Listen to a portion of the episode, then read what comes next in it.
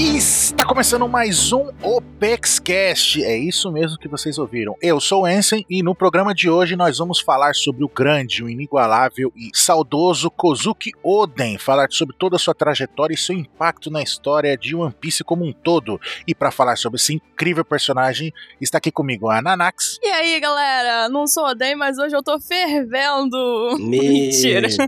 Mas sério, eu vou lançar a reflexão do dia, que é que eu e o Oden nós nos daríamos muito bem, sabia? Ele queria fugir de Wano, eu quero fugir do Brasil, ele queria acabar com o Orochi e eu quero acabar com o Bolsonaro. Vocês estão vendo os paralelos? Pois é, nós formaríamos uma ótima dupla. Justo. Justo, justo, justo. E está aqui também a Beca. Todo mundo ama Oden, inclusive eu. E é por isso que eu tô aqui também pra tentar ajudar aí a falar um pouco mais de talvez o melhor personagem que o Oda criou até agora, né? Amém. Tudo bem, pronto, todo mundo rimando. Muito bem. e por último, e não menos importante, o Dylan. É igual aquele Steven Seagal, na verdade é o Sidney Magal. É a mesma pessoa, né? O meu sangue ferve por você, Oden. Uau. Ô louco, ô louco. Uau, que pesado. Esse Steven Seagal não tem nada a ver com, com o Sidney Magal, mas é mesma pessoa, né? Steven Seagal é o cara que faz dobradura de papel nas pessoas, né? Ele vai dobrando os caras que vai lutar. Faz o cara virar um tsuru. Né? Tudo bem.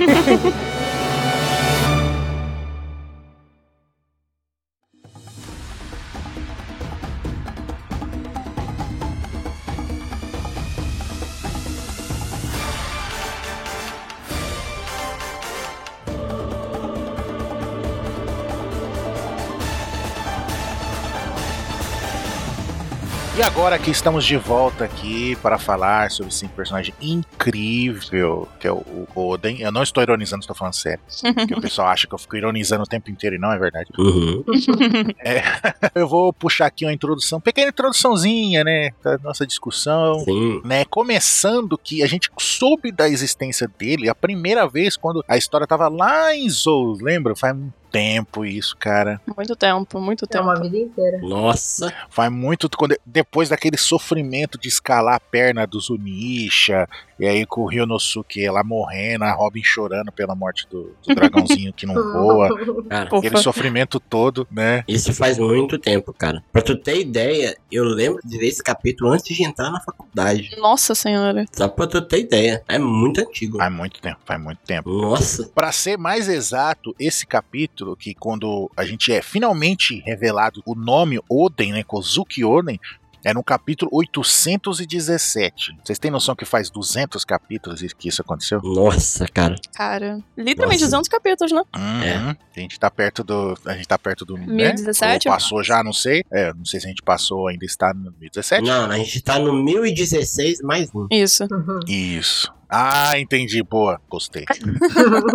Gostei da sua ousadia, gostei. E ali a gente tem um, um baque muito forte, né? Porque é revelado que o Momonosuke, o molequinho tarado que a gente ficava com raiva, que ele ficava é, pilantramente é, se esfregando nos peitos da Robin, da Nami, né? Aproveitando que elas não achavam que ele era malicioso. Não era só um moleque safado, ele era uma pessoa importante. Ele era, o- ele era o filho do, desse tal de Oden, que a Sim. gente não conhecia ainda. Sim. E que surpreendeu todo mundo, porque até então a gente achava que era filho do Kinemon. Uhum. Que ficava o tempo inteiro falando meu filho, meu filho, pra lá e pra cá, o desespero dele de salvar o Sim. Momonosuke, tudo aquelas coisas. E a gente ali é surpreendido que não era, que eles não eram pai e filho, era um disfarce deles. é, Tanto que a gente chega até a achar que é uma mentira, né? Aham. Eu fiquei chocada. Falar, como assim? Então, não, todo mundo ficou, não teve como, né? Sim. E é legal que, que eles revelam isso ali no meio dos Minks, né? E que mostrando a aliança que tinha, a relação que tinha entre os Minks e a família Kozuki, né? Com o símbolo lá na, atrás do Road Poneglyph e tudo. E não só a gente ficou confuso, como os Mugiwara também ficaram todo mundo tipo, cara, como assim? Aham. Até o Luffy fica brigando com ele, é, eu não vou, eu não vou te tratar diferente só porque você é importante, não, seu idiota. Uhum. Eles até pedem desculpas, né, por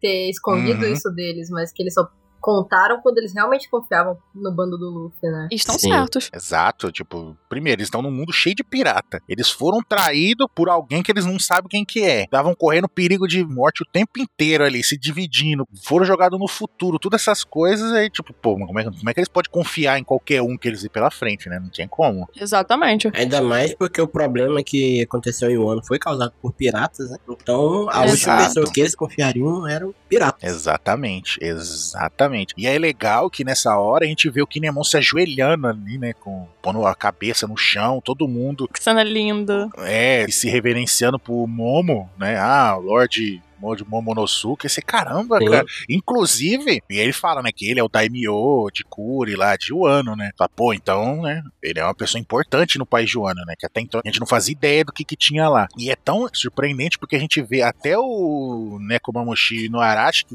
cara, por anos e anos brigando um com o outro, não queria nem, nem ver a cara do outro, eles, os dois pararem a briga e os dois se ajoelharem e também fazerem, prestar é, homenagem, referência ao, ao Momo, né? Fala, Caraca, cara. Que moral. moral total. Realmente tem alguma coisa importantíssima aí que a gente ainda não sabe. Consegue ser mais Sim. forte do que a raiva que os dois estavam do outro. né? Exato. O respeito pelo Momonosuke e pela memória do Oden. né? Exatamente. E isso aí só aumentou a gente no hype pra conhecer a história de um ano, né? Que já tava hypada de muitos anos já. Sim. E com isso a gente percebe que o Momonosuke não é qualquer um, né? Tipo, é, afinal, o que, que era esse peso, né? Que o Momo tava carregando, que a gente não conhecia naquela época. Pois é. E a gente vai seguindo bastante tempo depois disso, né? Tem um arco inteiro de Holy Cake até a gente chegar em um ano, onde a gente tem nossa primeira referência direta do Onen só no capítulo 920. São mais de 100 capítulos depois daquela primeira menção lá em Zou, né? E a gente segue lá com o Luffy encontrando Kinemon e os outros em Kuri, nas ruínas do castelo do Oden. Um local que era pra existir um grande castelo do Daimyo, mas que na verdade era só um local, assim, cheio de ruínas, completamente arrepiante e abandonado, né? Exatamente. Chega, a gente fica até achando, o que que tá acontecendo, tá ligado? Ia ficar muito estranho. É, o que que aconteceu? Com certeza algo que a gente não tava esperando, né? Tipo, não era a visão que a gente esperava daquele local. E antes mesmo da gente ter a aparição definitiva do personagem, a gente tem um capítulo só pra saber um pouco mais dessa história, né? De como ele virou o Daimyo daquele local. E é quando o capítulo. Kinemon ele vai explicar, né, que na verdade o castelo que tinha lá não era chamado daquele jeito, né? Ele era apenas um castelo de Kuri e que o Oden ele era um cara que ele era reverenciado e amado por toda a cidade. Só depois de muitos feitos dele que eles mudaram o nome desse castelo para Castelo do Oden.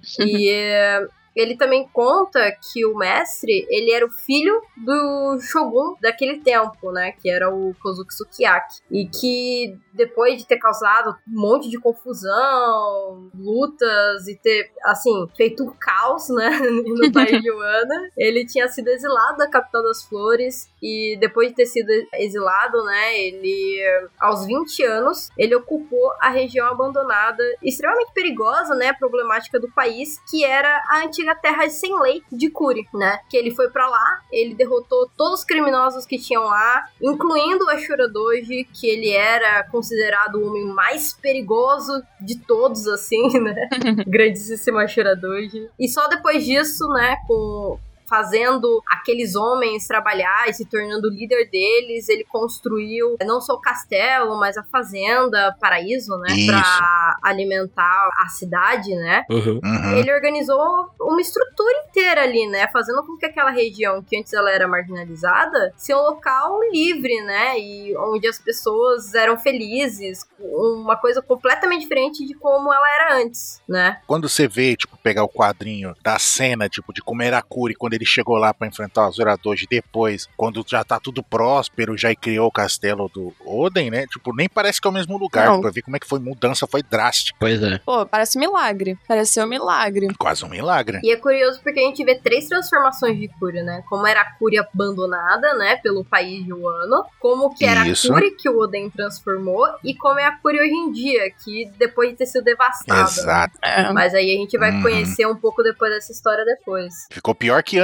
da chegada do Oden. Sim. Pra você ver, né? Tá vendo como o governo ruim pode destruir qualquer lugar? Então, o Kinemon, ele finaliza essa historinha contando que o Shogun Sukuyaki, né, após ouvir sobre os feitos do seu filho, ele ficou impressionado e nomeou ele como Daimyo de Kuri. Título esse, gente, mega merecido, e essa foi a primeira conquista do Oden com apenas 20 aninhos de idade. Pra vocês verem, eu tenho quase 20 anos de idade, não entrei nem na faculdade, esse cara já tá revolucionando o território do próprio país. Mas tudo bem. É, com oito anos, né? Ele já tinha feito mais que todos nós aqui juntos, né? Não, é, é Juntos, anormal. exato. Anormal. Então, Sim. nesse momento, parte da ficha de quem tá lendo cai. Porque olha o hype do personagem. Olha a- essa atmosfera dinâmica que tá sendo criada em cima dele, né? Sim. As nossas expectativas automaticamente estão lá em cima, sabe? E outro momento que nós recebemos mais informações sobre esse tal de Kozuki Oden é quando o Inuarashi ele tá na praia de Kuri e numa cena muito emocionante ele acaba resgatando memórias de quando ele ainda era criança, emocionado com o fato de que esse Oden salvou a vida dele e do Nekomamushi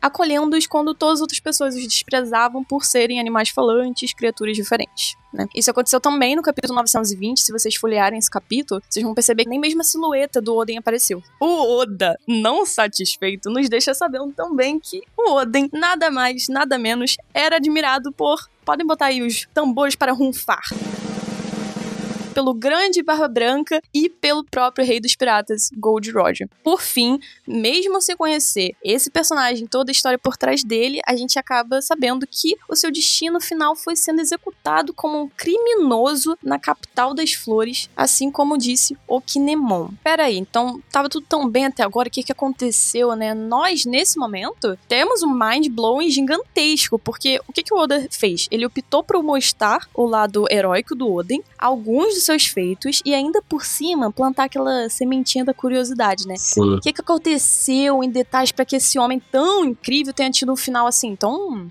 maléfico, né? Ser executado como um criminoso na capital das flores? Chega a ser humilhante, né? É, é estranho, bem suspeito. Sim. Então, é exatamente dessa maneira que a gente consegue ver que o Oda, ele conseguiu criar um clima, uma grandiosidade em volta de um personagem antes de introduzi-lo oficialmente em um flashback, né? Antes da gente mergulhar nessa magnífica história, que é a história de Wano.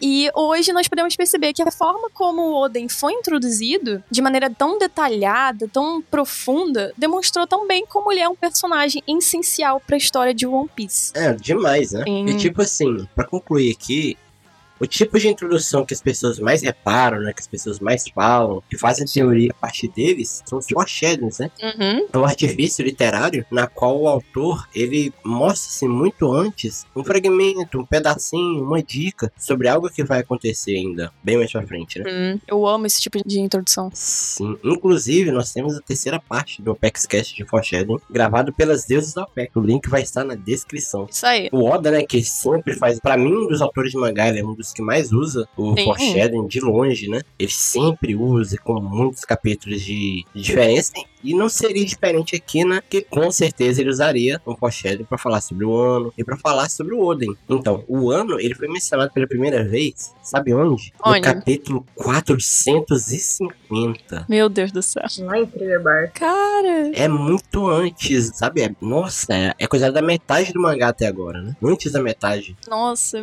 isso é loucura. E foi através do Ryuma, né? O Shimotsuki Ryuma, que todo mundo lembra, né? Gosta, porque ele foi um Grande Ryuma. personagem incrível, né? O grande plot twist que foi feito em torno do Oden, a gente... Ele já, já tinha sido, assim, mostrado em Skypiea. Ou seja, a primeira participação do Oden em One Piece foi no capítulo 301. Nossa senhora. É incrível isso, né? Porque foi quando a Robin, ela leu aquela frase que tava gravada no poneglyph de Skypiea, né? Tava gravada a seguinte frase assim: Aos cavaleiros que aqui chegarem, eu os garanto. Ah, não, desculpa, essa é outra frase.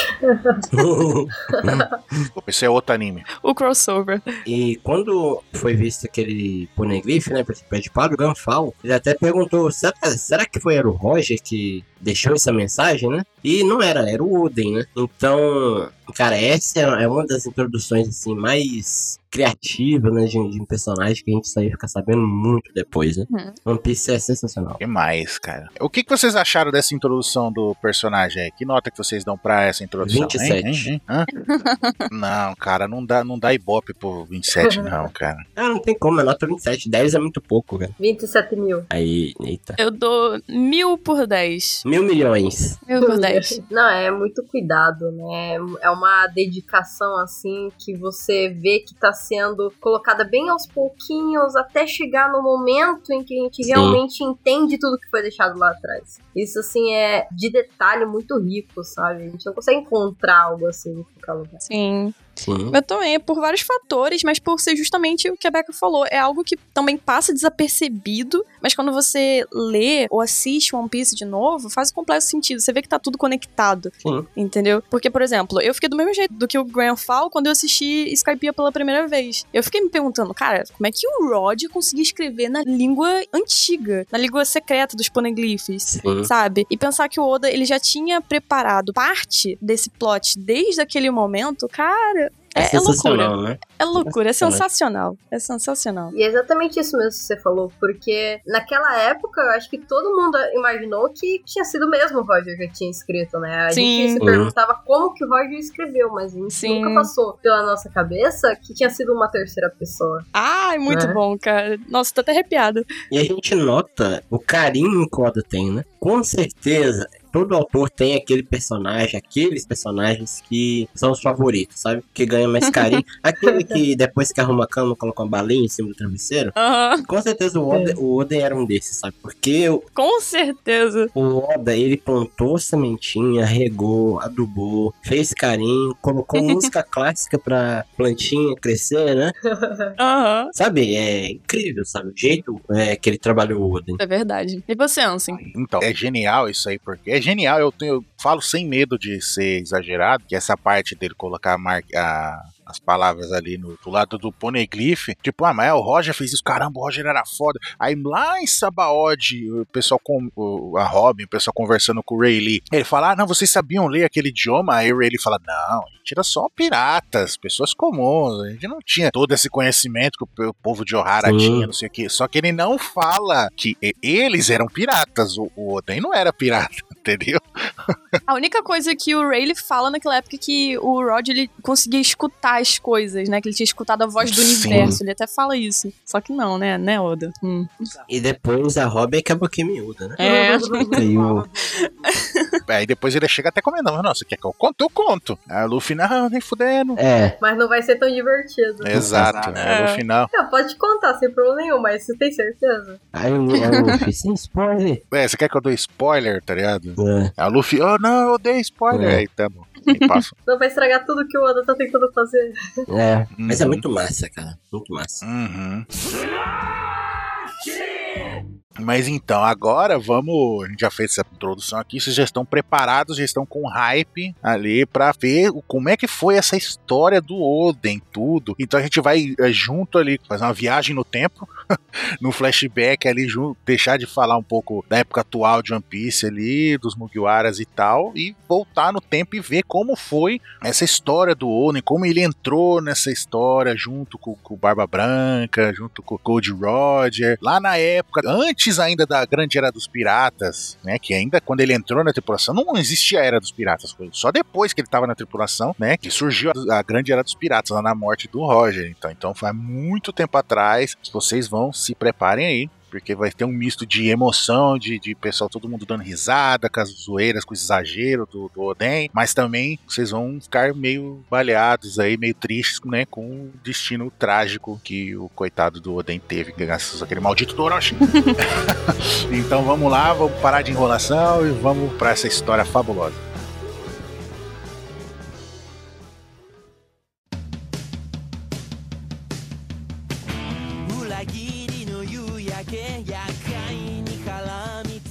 A gente pode voltar agora e comentar um pouco sobre né, esse desenvolvimento do personagem do Oden. Isso aí. Desde criança, ele sempre foi extremamente forte, né? Extremamente maluco, cheio de energia, exagerado, igual um maluco ele agia. O pessoal achava que ele era louco, né? E, e não tinha. Ele nem ligava pro que, que os atos dele poderiam causar, né? Tipo, ah, ah, ele pegou e derrotou os bandidos, mas destruiu a cidade junto pra fazer isso, sabe? Essas coisas. Sim. Igual chamou a atenção do, do deus da montanha lá, que é aquele javali gigante lá, destruiu a cidade toda, ele deu um golpe, cortou e depois ficou lá o porco no meio da cidade, sabe? Todas essas coisas exageradas dele. E isso, ele foi inconsequente e maluco desse jeito até ali por volta dos 18 anos, que teve esse estalo nele que começou a mudar a personalidade dele, de ser um maluco, né, um doido uma, completo, pra uma pessoa mais séria, mais... É, Mais madura, né? Exato, mais madura, exatamente. Perfeito. Foi quando ele conheceu, né, o Kinemon e o Denjiro, quando os dois estavam discutindo, não, que, por que, que você trouxe, né, que a gente já falou lá atrás, você trouxe esse porco pra cá, o pai, a mãe tá com raiva, vai destruir a cidade toda, não sei o que, ele, hum, interessante, não é? um desafio. foi, nessa, foi nesse ponto aí que ele começou, né, criou laços ali com, com seus principais subordinados e, né, e começou a virar uma pessoa mais de respeito e tudo. E aí eu faço a pergunta para vocês. Hum. Qual foi a relação que vocês tiveram ao entrar em contato com a personalidade desse louca do Oden quando vocês viram pela primeira vez? É, eu vou parafrasear o próprio Oden. E naquele momento eu fiquei sem palavras. Meu Deus. É assim mesmo. Porto Saver tá sendo muito pilantra, tá se recorrendo à frase do próprio mangá. Sim. eu tive uma experiência de estar com um sorriso estampado na cara do começo ao fim, de pensar como esse personagem ele era ridículo, sabe? No sentido que, tipo, nossa, como que o Oda conseguiu construir um personagem que ele era tão absurdo, sabe? O tempo todo. Ele era, sabe, sempre nos limites de tudo. E isso me deixava muito alegre, assim, quando Sim. Era um personagem tão completo que só ele mesmo e sua aparição corrente, um cast inteiro para ele. Isso é absurdo Exato. você ter um cast só pra um personagem, porque o cara, o Oden, ele não foi um personagem, ele foi um acontecimento, sabe? Ele foi um evento. Nossa, sim. Sim. Ele foi um evento. Cara, foi perfeito isso que você falou, cara. Porque realmente foi isso mesmo. Ele foi um evento. Olha o tanto que já falou dele, né? E o tanto que ainda tem para falar. Então, é, vou contar minha experiência, porque hum. eu tava esperando, ó, algo bem impactante. E a personalidade do Oden, ela chega, superou as minhas expectativas. Sim. Sério, a primeira vez que eu vi ele, naquele momento dele chegando de um ano, dele falando que o país era sufocante, com todo mundo xingando, eu, pô, tive uma queda por ele, mas não é uma queda de atração, não, tá, gente? Pelo amor de Deus. Uhum. É uma queda, tipo assim, cara, que personagem. Ô, editor, toca aquela musiquinha que a gente sabe qual que é. Chega. Então, mas quando eu entrei em contato com a personalidade dele, eu vi como ele agia, como ele se comportava. Cara, eu adquiri um penhasco pelo Oden, sabe? Foi o que o Dylan falou. E de cara já me fez ficar rir, já me fez rir, ficar surpresa, me deixou arrepiada, né? Parece que ele olha pra gente e fala assim: calma lá, eu pareço ser um personagem simples, bobão, forte, mas eu vou ser muito complexo. E ele realmente foi, né? E tipo assim, uma coisa que a gente tava falando na época que saiu esse flashback é que ele tinha uma melhor de todos os Mugiwara, sabe? Uhum. Ele uhum. tinha um pedaço de cada um e sempre a melhor parte, sabe? Exatamente. Ele tinha a inocência do Luffy, sabe? E o, a força. Nossa, ele tinha tudo, sabe? Todo mundo. Ele era engraçado. Do lado taradinho dele do Sanji. É, o Oda, quando fez o Oda, ele foi. Ele pegou um baldinho e foi despejando, sabe? Ah, vai ter isso aqui, vai ter isso aqui, vai, vai ter tudo de bom, sabe? Incrível a construção dele. Ele era um personagem de muita honestidade, né? O Oda constrói ele com muita honestidade de é, em tudo que ele fala e tudo que ele faz. É por isso que ele funciona tão bem. Sim. E é por isso que nos cativa tanto. Sim. E desde o começo, ele não esconde o fato de o quão ele repudia as leis do país de Wano, né? E como ele luta por essa liberdade. E a gente sabe que uma das características principais do Oden era não rejeitar pessoas. Pessoas que, por mais diferentes e perigosas que pudessem ser, né? Que foram, de certa forma, abandonadas pelo país juano, foi ele que acolheu elas, né? Da mesma forma que ele também foi abandonado pelo próprio país, sabe? Sim. Mesmo que ele não deixava claro, né? Ele aceitou órfãos, aceitou os ladrões de cabelo, bandidos da montanha, lutadores sanguinários. Ex-Yakuza. É. Isso, ex-Yakuza, né? Pessoas de outra raça, né? Aquele momento que a gente já comentou aqui que ele protege, né? Os Minks e o Kawamatsu, né? Por serem diferentes e que estavam sendo perseguidos naquele momento, sabe? Por serem diferentes. Sim. Isso tudo ele acolheu de uma forma muito sutil, muito honesta que é Sim. esse tipo de pessoa que ele é desde o começo. Sim, totalmente. E é uma coisa que nunca mudou, sabe? O que muda realmente é um senso de responsabilidade que ele cria, sabe, com o tempo. Sim. Quando ele chega em Kuri, ele derrota o Ashura Doji, ele vê todas aquelas pessoas, né? Todos aqueles que o ano deu as costas, ele se viu naquelas pessoas. E ali criou dentro dele algo maior, né? Uma vontade de transformar aquilo com as próprias mãos, né? Aquele local Sim. em que, sabe, e dar a eles também a liberdade que ele desejava. Então, assim, naquele momento,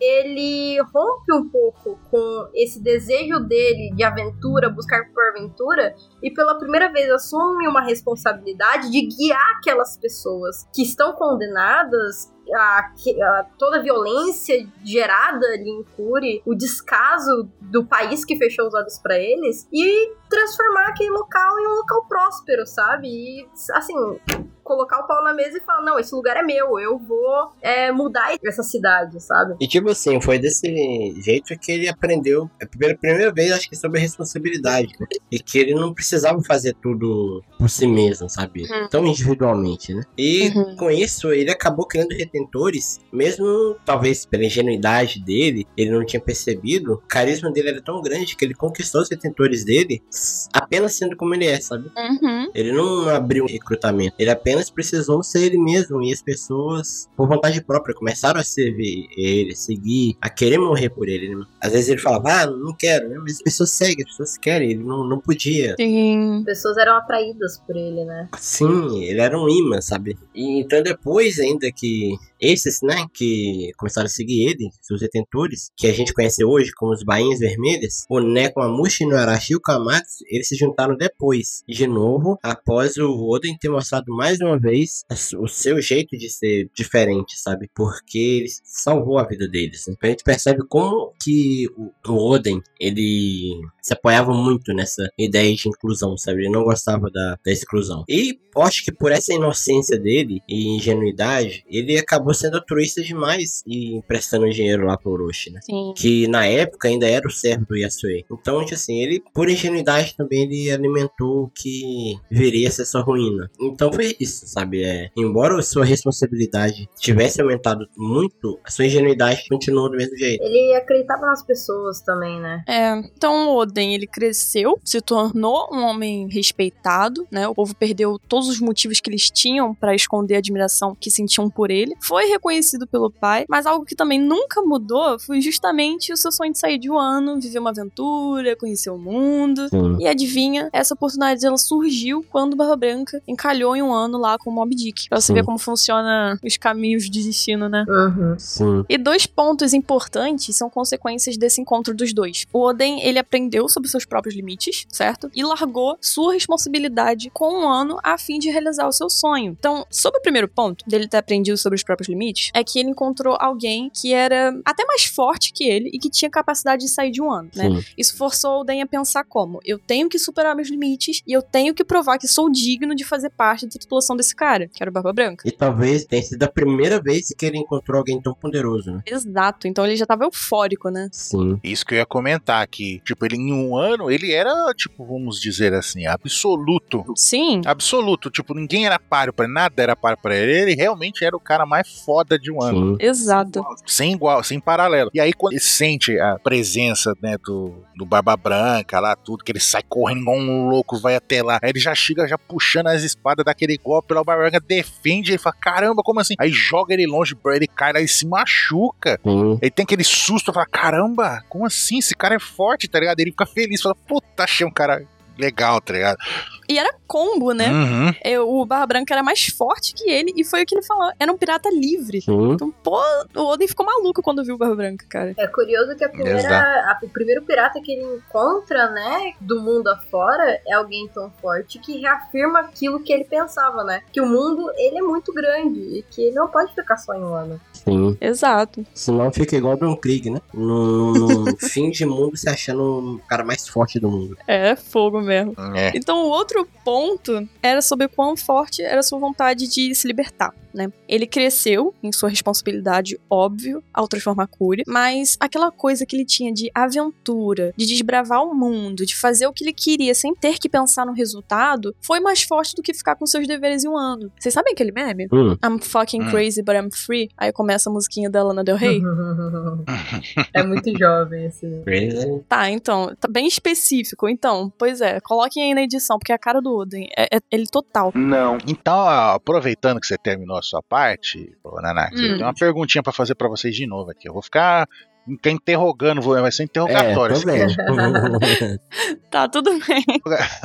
Pode lançar aí. O Oden, em algum momento ali e tal, não sei o quê, ele deixou de ser uma pessoa responsável, né? Hum, Eu pergunto pra vocês. Porque quando ele saiu ali de Cure. para navegar, não é? Uhum. E até então ele tava construindo a responsabilidade e tudo, não sei o que. Aí dali lá, foda-se, aí saiu. Quando ele seguiu a aventura e deixou seus deveres em mano. Isso. Olha, eu acho que ele se tornou responsável ao longo da vida, óbvio. E, por exemplo, ó, vamos, vamos fazer uma análise geral. O incidente do Deus da Montanha foi um ato heróico, né? Um ato Uhum. responsável do Sim. Oden, Sim. certo? E a, só que a questão era que naquele momento a gente viu um Oden muito motivado pela obrigação de salvar a capital das flores, né? Ele tinha força pra isso, era um estado de emergência, era, por assim dizer, o seu dever. Então, óbvio que tem casos onde, embora um personagem tenha força necessária pra ajudar, ele não faz. Isso também leva a gente à vertente de que o Oden tem um coração bom e tem disposição pra usar sua força para o bem alheio. Hum. Só que Uhum. construir Curi foi totalmente iniciativa dele Totalmente. né? Não tinha Sim. governo envolvido, não tinha pessoas implorando por ajuda, sinos tocando, não tinha um senso obrigatório de dever. É triste, mas é verdade. Cura estava abandonada, completamente abandonada. Sim. Então ele foi pra lá com o intuito de acabar com a raça desse atual Shuradoji, o que era um pensamento imaturo, e ele acabou saindo de lá com um senso de liderança absurdo, com o sentimento que ele queria iria transformar Curi num local seguro, né? Enquanto ele ainda tava sentado em cima da Zuradoji, né? É,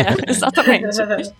Então, concluindo, ele pode até ter deixado a responsabilidade de lado quando ele partiu de Wano, apesar dele ter saído também querendo saber sobre a origem do país, sobre o objetivo dos Kozuki, mas o Oden foi em si responsável ao cuidar de Kuri e não foi consequência, tipo, da rotina chata que ele tinha ou da ca- incapacidade de navegação dele, foi apenas consequência do que a alma e o coração do Oden sentiram naquele momento. Eu vejo isso um pouco diferente, na verdade, né? A minha interpretação. Hum, como? Que pra mim, assim, o Oden, ele nunca foi uma pessoa que buscou por responsabilidade, Isso. né? Certo. E desde o momento ali do Deus da Montanha, né, eu acho que ele tava sempre procurando um desafio. Eu acho que mais do que querer salvar as pessoas ali, né, ele sempre teve isso, né, de, de ser o mais forte sim. e testar a si mesmo. Então eu acho que até aquele momento, pra ele, era um teste, sabe?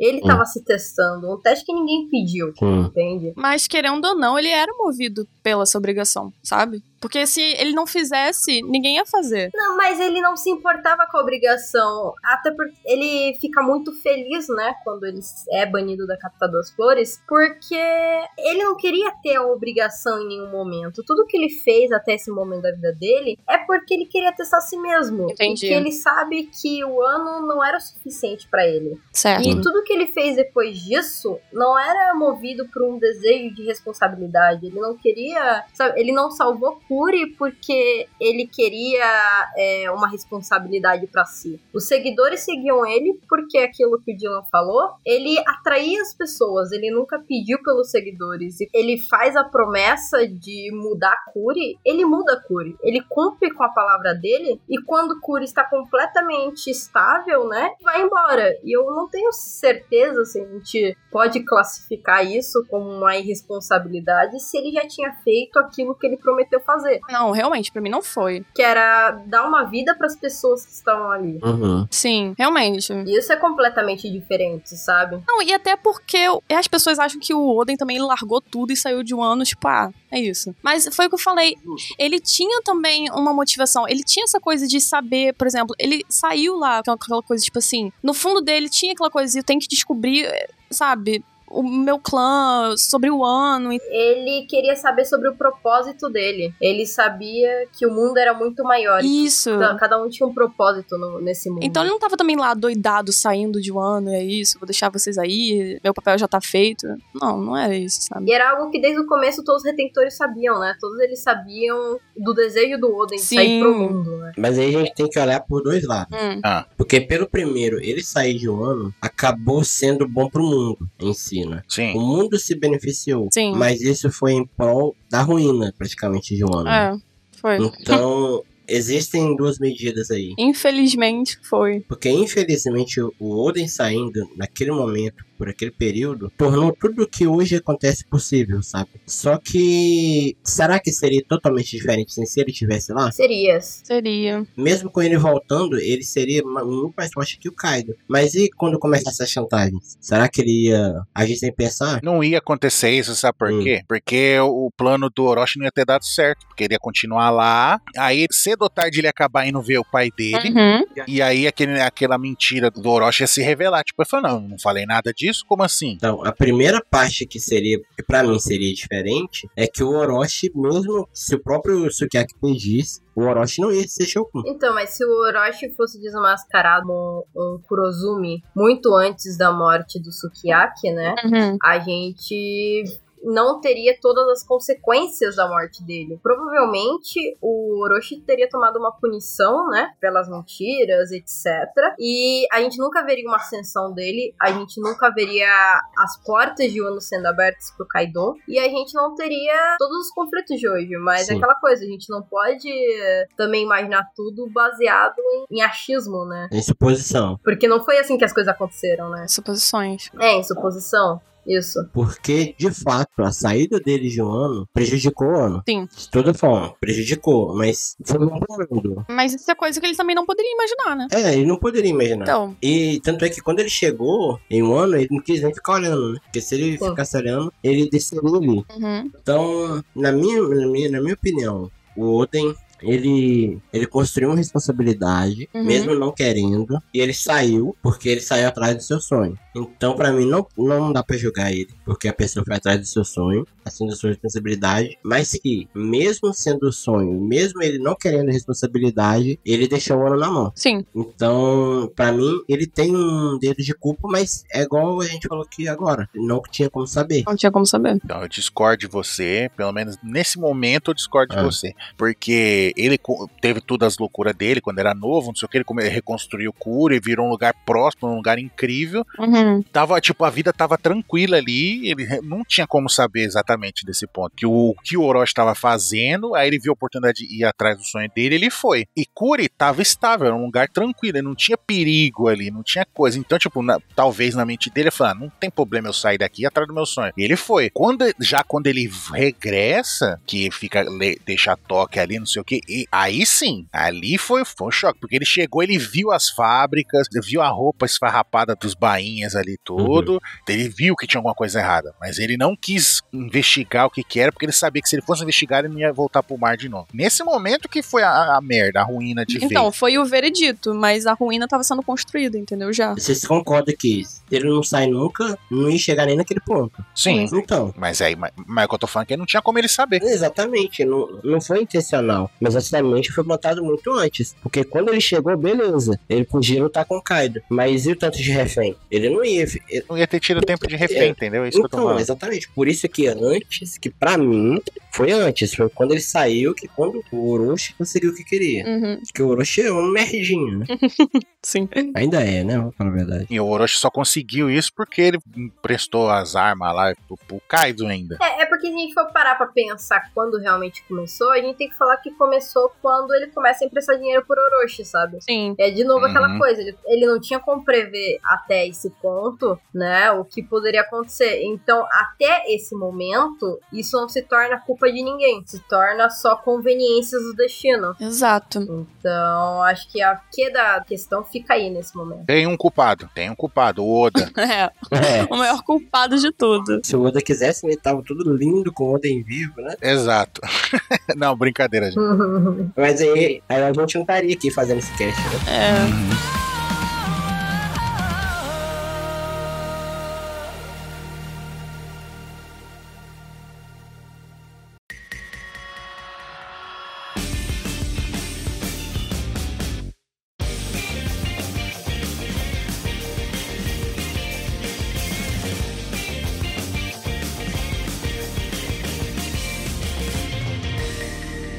Mas o que, que aconteceu aí depois que o, o Oden saiu pela primeira vez de Wano? Ele ficou inquieto ali quando ele conheceu o Barba Branca, viraram amigo naquela, naquele período que ele ficou ali encalhado quando tava arrumando o barco, não sei o quê. Mas o pessoal não deixou ele sossegado, né? O, os bainhas, os retentores dele. Não, não, sai daqui, vai embora, não sei o quê.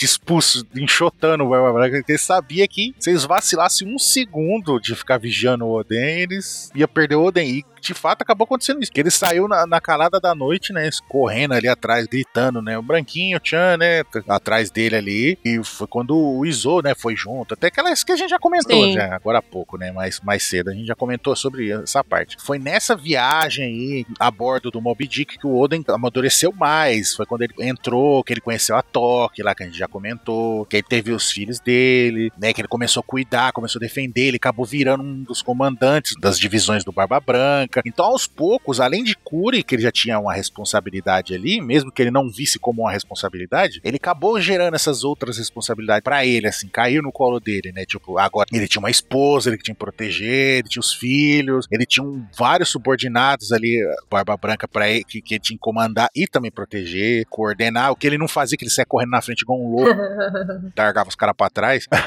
mas, mas mesmo assim, o pessoal fala, ah, de novo, comandante, saiu correndo, sabe? E quando ele conheceu Roger também, né? Que quando ele estava conversando, ele viu aquele discurso do Roger energético, de, vamos dizer assim, quanto incrível era, exalava essa nobreza ali do Roger, uhum. tudo que é o potencial dele, e ele ficou maravilhado com aquilo, né? Como a gente também já comentou mais cedo. E todas essas coisas, ele vendo ali, depois de três dias eles brigando, né? O Roger e o Barba Branca, uhum. a tripulação, eles brindando tudo. Isso cativou demais o Oden. E o Roger ali falando no. O Oden louco pra sair pelo mundo, é. né?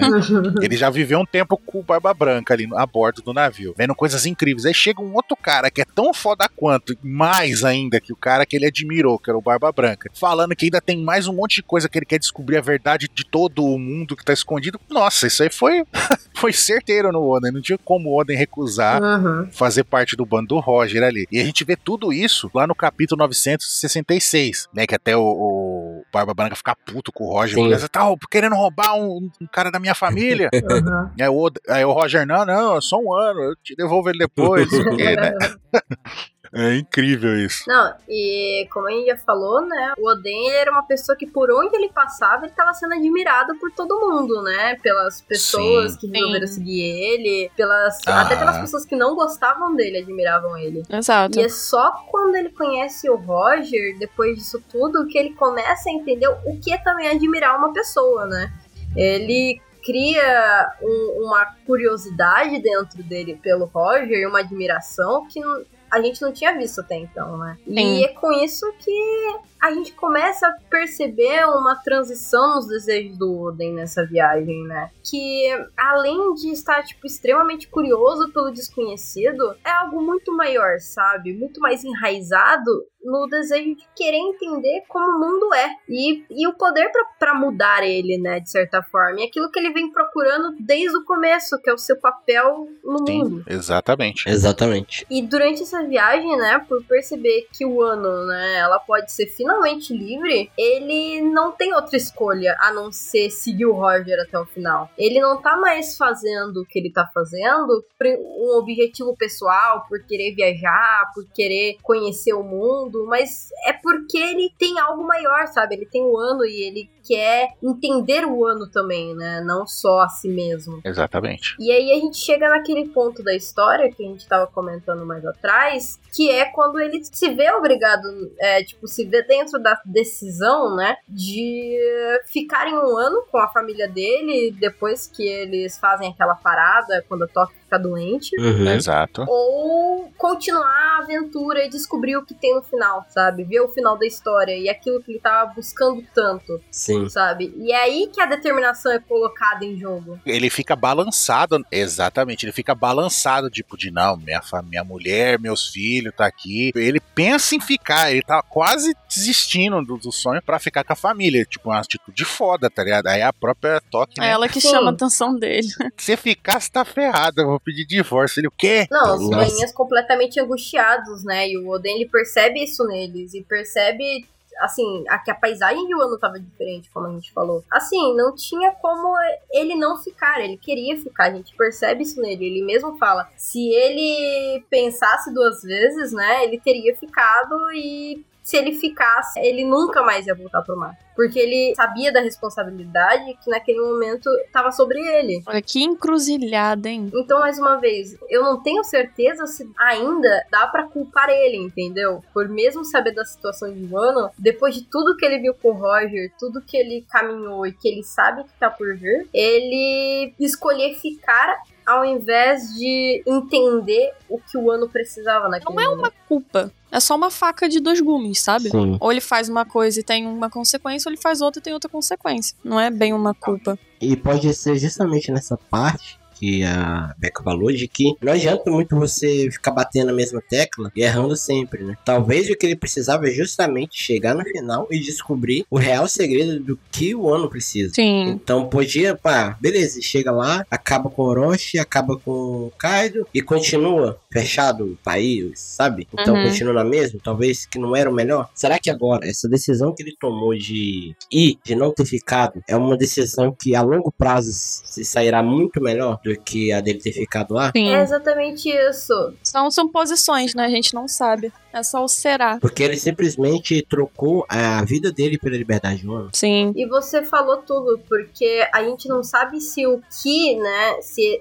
essa descoberta das fronteiras de Wano era pior do que deixar o, o ano nas mãos do Orochi e do Kaido, sabe? Hum. Às vezes o destino de Wano poderia ser pior se ele continuasse um país fechado. Sim. Se esse desejo de abrir as fronteiras nunca, nunca existisse. Não, mas isso é com certeza. Pior não só para o ano, mas pro, pro mundo inteiro. E depois que o Oden morresse, né? Tipo, ah, o país tá ferrado por causa que o- o Oden ficou ali meio titubeando de se vai, se fica ou se volta cu- pra viajar. Aí a Hiyori falou, não, vai, pode ir. Uhum. Não sei o que. Aí ele, graças ao incentivo dele, ele foi e tudo. E mudou o destino do mundo ali por causa da era dos piratas. E beleza, a gente sabe Uhum. disso. Ah, mas se ele tivesse ficado, ele teria impedido o Orochi e o Kaido. Sim. Mas aí, como o Dina acabou de comentar, ele não teria aberto as fronteiras de Wano. Porque ele não sabia que dessa necessidade de abrir as fronteiras. E quando aí chegasse os fatos atuais da história, que aí tá vindo, né, o esquema do Joy Boy, essas coisas, tipo, ele não ia saber, ele não ia abrir as fronteiras, o, o país de Wano não ia estar preparado, seja lá o que for, que precisa estar preparado, né? Ou talvez até o governo mundial vai falar, ah, quer saber, vamos destruir o ano. E eles iam lá, davam um Buster Call, destruir o país inteiro, e eles não iam ter como se defender, porque eles não iam saber o que tá acontecendo, entendeu? Tipo, tem várias coisas que poderiam ser pior do que só o Kaido, que já é uma coisa terrível. Sim, concordo. Tipo, no, no- na somatória, ser, a chance de ser pior ia ser maior do que a situação atual, que já é tenebrosa. Concordo. E a gente vê isso que, sobre tudo isso que a gente tá falando, né? O maior desejo dele é realmente a liberdade de todo mundo, né? E ficar um ano poderia ser importante para resolver problemas momentâneos, mas o país ele nunca ia de fato ficar livre, né? Exato. Então, foi uma troca a longo prazo, né? Então,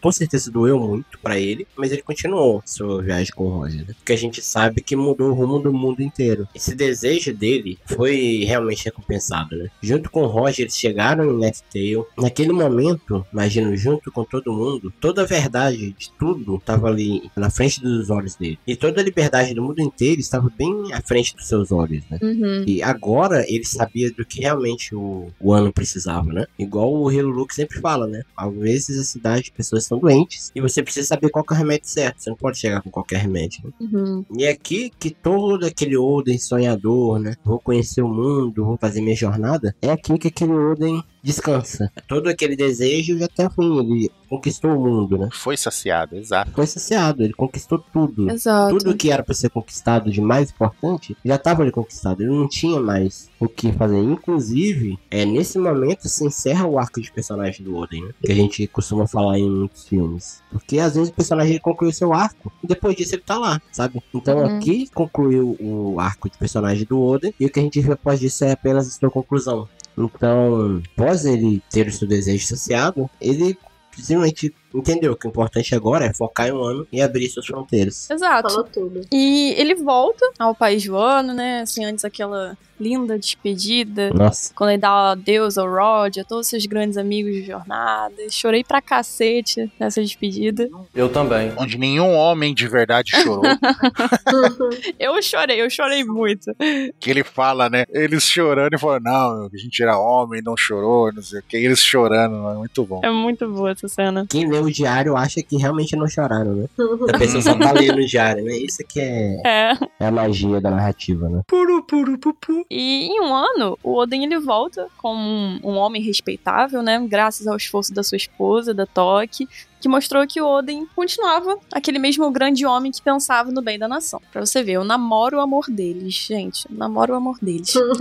Então a moral de líder do Oden estava alta. Além disso, a gente vê um Oden preocupado com a família, com os seus retentores, com o povo de Wano e com o povo do mundo inteiro. Porque ele chegou agora com uma nova vontade, né? Essa nova ambição exige que as fronteiras de Wano estejam reabertas para o dia que Joy Boy retornar. Então, Sim. movido por esse desejo, por essa e pela fúria também que tomou conta do corpo dele quando ele soube que o povo de Wano estava sofrendo na mão do Orochi, do Kaido, É. ele decide dar um fim nessa tirania. Só que o Oden, depois de um momento de grande ingenuidade, que é típico dele, e de compaixão, que também é típico dele, acabou se submetendo ao ridículo por cinco longos anos. Confesso que quando você tava lendo aqui, eu tava todo arrepiado. né? É, Quando falou da parte de abrir as fronteiras pra ter que receber o, o Joy Boy. Cara, isso é muito lindo, velho. Nossa senhora. os fios de cabelo aqui pra cima. Puta merda, velho. E, e é legal que, tipo, a gente vê essa trajetória dele, conheceu tudo, amadurecendo, ganhando responsabilidade. Só que tem uma parte dele, como a Nanaka acabou de comentar, que nunca mudou. Uhum. Foi essa ingenuidade dele. Como ele vivia boa parte da vida dele num país de samurais e honra, e pessoa cumpre a palavra até o custo da própria vida, sabe? Aquele negócio de honra ao extremo, né? Que a gente conhece, tipo, da cultura pop relacionado aos samurais. A pessoa dá a palavra e, e não volta atrás. E ele conheceu dois bandos piratas que são pessoas boas, né? Honestas, que, que cumprem o que fala, que são dignas, né? Igual o bando do Barba Branca e o bando do Roger. Isso foi mantendo essa ingenuidade do Oden atualizada, digamos assim, em dia. Tipo, não, não, não foi enfraquecendo ele vendo a podridão do mundo, né? Porque na prática ele acabou não vendo a podridão do mundo. Sim. Ao lado dessas pessoas, tipo, essas pessoas eram tão incríveis que, tipo, é, ofuscava a podridão das outras, das pessoas que eram ruins de verdade, entendeu? Então ele voltando pra Wano, ele ainda com essa ingenuidade,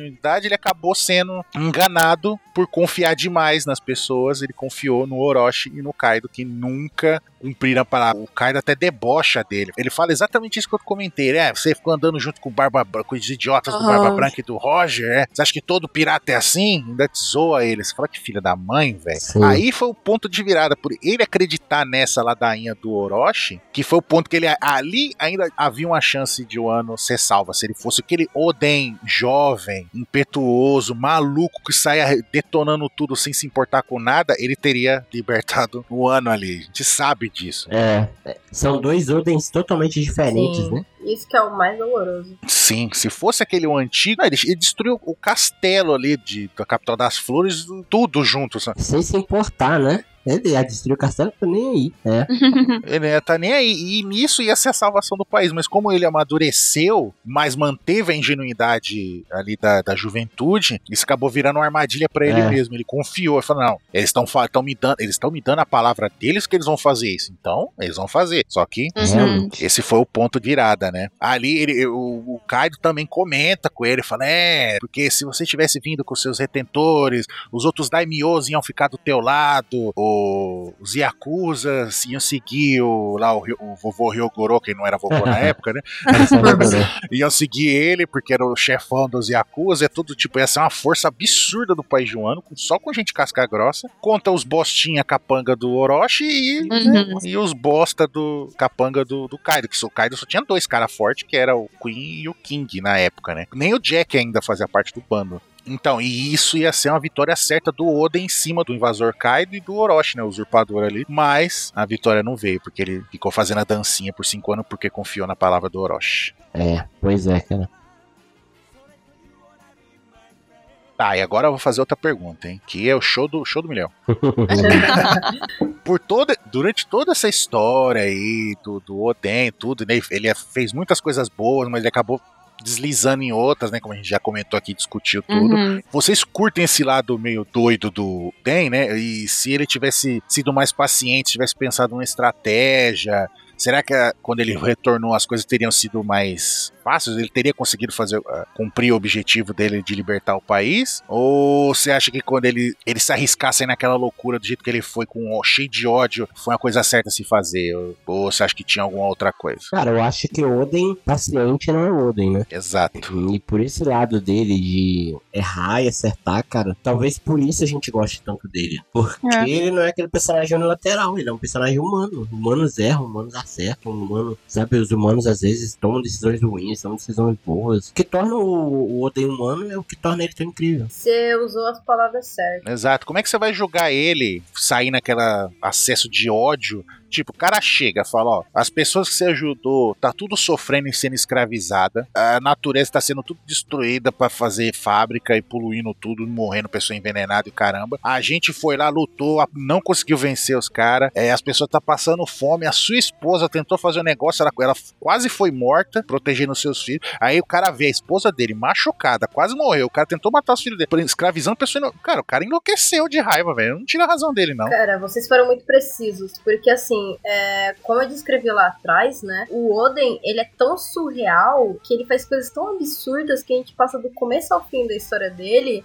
é boquiaberto de tantos feitos incríveis uma pessoa só teve. Sim. Mas com bastante sinceridade, eu sou fã do lado humano do Oden. Eu também. Nossa. Os momentos de deslize dele que a gente percebe que poderia talvez ter sido diferente, mas que é a palavra que vocês usaram, os momentos que ele foi humano, sabe? Meio que condenou certos momentos do destino dele. Eu acho que, que é isso que torna o personagem tão único. É isso que torna a gente tão conectado com o personagem que ele é tão louco assim, sabe? Tão, tão surreal. É isso que torna ele um personagem vivo. Exato. Exatamente. Eu lembro de quando eu ainda tava tentando chegar nos capítulos atuais, eu vi muitos fãs criticando o posicionamento do Oden, sabe? Criticando a escolha, o caminho que, que ele resolveu seguir. Só que eu acho que essa atitude de rendição que ele teve, por exemplo, aquele momento do Lorde Tolo, foi completamente compreensível, porque, por exemplo, a gente vê o porquê de tudo que o Oden fez através das palavras de Shinobu, né? Ele não tinha muita escolha, já tava, ele tava lidando algo muito maior do que apenas uma derrota e uma vitória, né? E naquele momento que ele tava, tipo, mega enfurecido, o que o Oden mais queria era o bem do seu povo. Ele realmente foi muito ingênuo ao acreditar nas palavras do Orochi, né? A gente sabe que ele errou nisso, mas apesar de tudo, vou concordar com vocês, o que eu amei o que o Lorde Tolo principalmente me proporcionou. Eu amei porque ele nos aproximou ainda mais do que o Oden representa, que foi o que o Dylan falou. É um personagem humano que erra, ele pisa na bola, ele tem um coração bom, ele coloca o próximo acima de si mesmo.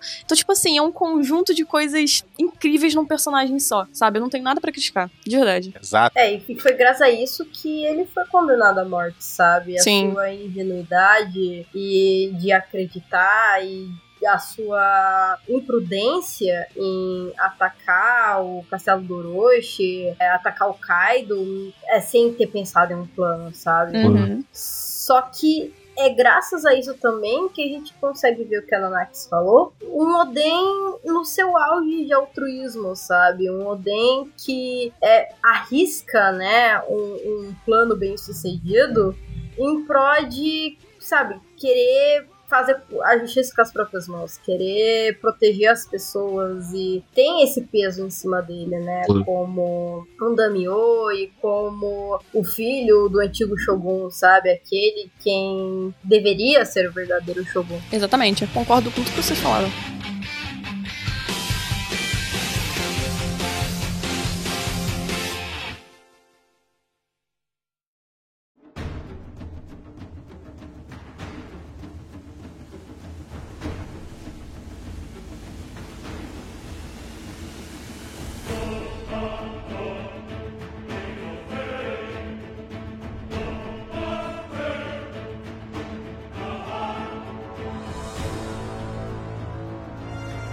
Seu sacrifício final, né, com a sua execução, ele garante que seus vassalos sobrevivam a pena de morte, né? E ele incube a eles essa responsabilidade de abrir as fronteiras Wano. Nesse momento que o povo ele realmente vai descobrir a verdade sobre essa dança do rei tolo e que vai também admirar o Oden e a forma como ele morre é o que faz o seu legado permaneça vivo, sabe? É com essa bravura e é com essa honestidade que ele carrega por toda a vida dele que faz com que as pessoas até o fim admirem ele. Ele passa de ser só alguém que tá sendo admirado, né, por ser um cara inconsequente, maluco, e passa a ser admirado por outro motivo, né, por ser um líder. Sim. Por ter sido até o final uma pessoa que protege os outros. Isso é reconhecido. É isso que vai inspirar os jovens, inspirar os seguidores a continuar lutando contra a tirania, mesmo pior dos momentos. Certo. E aí, mais uma vez, entra o momento pergunta.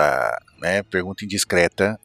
Qual é o momento e a característica mais marcante do Oden pra você? Ele é um personagem que é fácil de se identificar com ele? E também o que vocês mais gostam no Oden? Não, gente. Além do. Então, além dos mais óbvios, como o seu versus contra o Kaido, execução pública, desafio dos três dias, os momentos mais marcantes, assim, do Oden pra mim, que ficaram na minha cabeça durante muito tempo, foram os mais simples. Tipo, quando ele resolveu escrever no seu diário pela primeira vez, né? Naquela cena em específico, eu senti uma paz absurda, porque a gente vê uma imagem de um homem contente, único, ambicioso, um ambicioso do bem, né? Quando Sim. ele revela quem seriam seus retentores também é muito especial, não me esqueça até hoje. O sorrisinho puro dele, quando ele tá falando pro grupo que queria eles como samurais. Também tem um que por algum motivo eu não consigo esquecer, que é quando ele pergunta a Toque se ela gostaria de se divorciar dele. Acho que foi no capítulo Lorde Tolo 969. É porque naquele momento o Oden ele mostrou insegurança, sabe? Ele Sim. tava sentindo muita vergonha de si mesmo, mas mesmo assim ele continuou fazendo, entre aspas, o que achava certo. A parte realmente é muito foda. É muito foda mesmo. É muito fofo também. É, existem muitos outros. Esses momentos já respondem praticamente sobre o que eu mais gosto nele, que além do caos que ele emana na energia caótica dele, o que eu mais gosto é a pureza, a bondade, o espírito aventureiro. Ele é um personagem muito fácil de se identificar com, porque ele é curioso, ele é teimoso, atentado, se sente sufocado com a vida rotineira, é apaixonado por experiências novas. Poderia ficar falando três horas aqui, gente, mas eu vou parar pra não Uhum. sabotar o cast. Pode falar vocês. essa sequência de cenas que você comentou, ela, assim, pra mim também é uma coisa, um momento que me pega muito na jornada dele, que é quando você comenta que ele tá lá fazendo as danças do Rei Tolo e ele pergunta pra Toque, etc. É, eu gosto muito desses momentos que mostra a relação dele com a Toque, com os filhos dele, dentro de um ano, no Sim. momento em que ele tá sendo taxado como um tolo e ninguém mais acredita nele, a não ser os retentores, a não ser a família dele. Ele, assim, tá fazendo bobagem. E, assim, a- os filhos dele conhecem ele como uma pessoa, assim, muito alegre o Certo. tempo todo, né? A, a memória que o Momonosuke e a Hiyori têm dele é a memória daquele cara que dançava alegremente uma dança estúpida e ensaiava em casa porque ele ia toda semana se apresentar. E ah, por mais que ele saiba que aquilo tava manchando o nome dele, né? Ele nunca se deixou abalar. Exato. Mesmo com as pessoas tacando pedra nele e falando injustiças sobre ele, sabe? Ele não se deixava abalar e ele não deixava que seus filhos pensassem coisas erradas, né? Ou desanimassem, de certa forma. Vocês vão me fazer chorar, gente. Ele sempre foi muito inspirador nisso. Pra mim, o mais marcante do Oden é o carisma dele, de longe, Uhum. assim, é o, é o que conquista. Eu acho que, tipo assim, se identificar com ele é muito fácil, porque ele tem, um- às vezes, um pouquinho de cada um, sabe? Sempre vai ter algo que você vai conseguir se identificar, porque ele é, ele é muito completo, sabe? Ele, ele tem muitas facetas, ele não é unilateral. Exato. E o meu momento favorito com o Oden, que pra mim é um momento que significa muito, é pelo contexto, por tudo que representa, é quando ele dá uma bronca no pessoal que tava. que tinha amarrado o Kawamatsu, o, o Nekomamushi e o Narashi na praia. Sim. Esse momento é muito bonito. Que ele fala. Esse momento que ele fala, né? Que é estúpido você Ah, é, diminuir uma pessoa porque ela é diferente. Eu acho que. temer aqueles que são diferentes a você. Isso, isso torna-se mesmo o Oden sendo um cara brucutu, que as pessoas gostam de falar, ele era brucutu, ele era, eu era chucro, mas vocês não me ensinam. Nossa. Isso corta, por favor. Usar, usar a frase do Rodolfo no Oden, né? Que coisa. Ele era aquele cara assim, um cara grosseirão, né? Um cara rústico. Uhum. E mesmo assim, o cara não, não se permitia ter um pensamento tão primitivo, tão baixo, Preconceituoso. preconceituoso, sabe? Então, mesmo ele sendo um cara um brutamonte, ele era. ele acolhia. Isso resume muito, assim, é, o porquê de eu gostar tanto desse personagem. É. E você, Ansem? Então, o momento que você mesmo é, comentou dele perguntando pra Toque se ela queria se divorciar dele, né? Porque ele tava fazendo aquelas coisas ali, agindo igual um bobalhão, né? Um idiota aos olhos das outras pessoas. E ele, tipo, o que, que ele deve ter pensado na hora? Pelo menos é, o- a minha. É o, é o que eu acho, assim, que ele pensou. Tipo, caramba, eu tô fazendo essas coisas aqui pra proteger todo mundo, mas eu tô fazendo a minha esposa. É, passar vergonha junto comigo, tá ligado? Tipo, porra, tipo, ele, tipo, o tanto que ele respeita ela, é que ele preferia, tipo, perder ela, né? Tipo, se Sim. divorciar de, de- ela, se divorciar dele. E não ficar junto com ele pra ela não, não ser envergonhada junto com ele, que ele tava fazendo aquilo, tá ligado? É tipo, a, a sensibilidade que o Oden teve ali naquele momento, perguntar isso pra ela, tipo, pô, será que ela tá com raiva de mim? E não, e ela, como é uma pessoa incrível, né? Tipo, ela percebeu isso, que ele não tava normal ali, que ele tinha alguma coisa, e ela falou: não, não, não quero não, não sei o que. E, fi- e bola pra frente, tá ligado? Tipo, não, não era um problema pra ela aquilo. É. É, isso é muito legal. E o jeito doidão dele de ser, sabe? Exagerado, sabe? Bem, bem animado, assim. E ele é muito carismático, assim. Ele é carisma magnético, assim, que atrai as pessoas pra ficar do lado dele, porque é uma pessoa muito legal, entendeu? Então, tipo, quem não quer ficar perto de uma pessoa legal e divertida, assim? É, esses são os pontos positivos Exato. do, do Oden pra mim. Eu queria puxar do Dylan, né, que ele tá falando sobre esse acolhedor e etc. Eu comecei a me lembrar muito da cena que ele faz Oden pra todo mundo, né, depois de acolher Uhum. o Kawamatsu, o Narashi, né, como a Mushi. Uhum. O Nakomichi até falou que tá muito quente, né, ele falou, "Não, mas Oden se come quente, que não sei o quê. A E, língua tipo, de gato como dele. tem sempre esses momentos, né, que apesar dele não escolher ser seguido por aquelas pessoas, se algo que ele até fosse de certa forma contra, né, toda essa admiração, ele nunca deixava de acolher essas pessoas e fazer o Oden, né, esse símbolo dele cozinhando Oden pra Sim. todo mundo e todo mundo comendo com ele sentado. É, são momentos assim que me deixam muito alegre de um jeito muito estranho é, quando eu leio o mangá. Pura admiração, né? Sim, né, quando o Izo e o, e o, e o Kiko se juntam a eles. Aí essas duas crianças aqui. Ah, não sei, eu salvei eles lá do, carinha lá e agora eles estão me seguindo aqui. Ah, tudo bem, não, vão embora, vão embora. Aí eles saem correndo, eles vão correndo atrás, né? Tipo, não, de- não Uhum. larga de pé. O que, que eles estão fazendo aqueles já na casa, eles na casinha junto, comendo É. junto, tipo, ignorando ele completamente. Não, não, a gente vai seguir você, não importa o que você fala. é muito bom mesmo. E ele não deixava de alimentar elas por isso, sabe? Uhum. A comida que ele fazia era pra todo mundo. Os- Cara, os momentos que ele faz também, o Oden no navio lá do Uhum. Roger, que ele vai buscar Sim. ingredientes só pra fazer um- a comida dele pra todo mundo comer junto, sabe? Compartilhar esse momento. Sim, é muito fofo, né? Mas agora, cortando o lado fofo, vamos falar aqui de um tópico que eu sei que vocês amam, que é sobre a força do samurai de Wano, a força do Oden, né? Do samurai. Efeitos especiais, isso aí. Então, galera, É, não precisa de edição. o fervor natural do Oden certamente deu muita força a ele em termos de carisma, liderança, atitude, né? Desde que o Oda nos permitiu conhecê-lo além de uma silhueta, de uma sombra, nós podemos ver que o Oden possuía muita força em termos físicos também, né? O cara não falhava nem os treinos de perna, as pernocas dele. Pela primeira vez em One Piece. É, exatamente. Você vê como é que o Oden é foda, né? Ele ia no treino de perna. Exato. Dá um diferencial aqui. Então, de cara, a fisionomia dele já entregava que ele era muito forte. Ele não era um homem, ele era uma geladeira Electrolux DM900X, Frost Freeze, duas portas inox com dispensa de água e gelo na porta, 540 litros, com painel touch LED branco, gente. Ele era um tanque de guerra. Inclusive, durante todo o flashback, uma das principais certezas sobre Oden estava relacionada à sua força física, né? Nós vemos seus feitos desde criança, que eram atos impossíveis para pessoas fracas e humanamente impossíveis para uma criança também, né? Vamos começar por aí, porque nenhuma criança normal tem força para atacar a mulher que cuida dele pro outro lado da sala ou matar um urso. E mesmo após toda aquela jornada cansativa, no fim da sua vida, essa mesma intensidade ainda estava muito presente. Foi capaz de surpreender até os considerados mais fortes, como Kaido. Nós separamos um cantinho especial só para falar sobre o momento da execução pública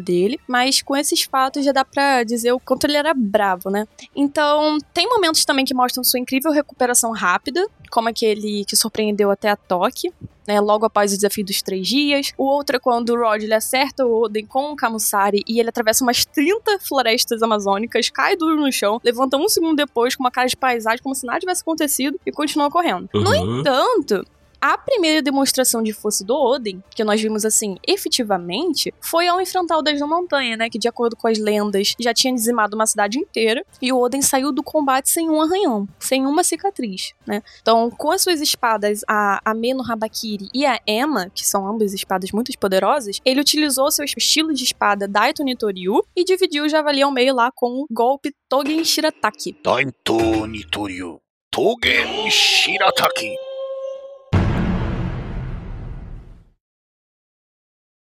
Continua no próximo OpexCast.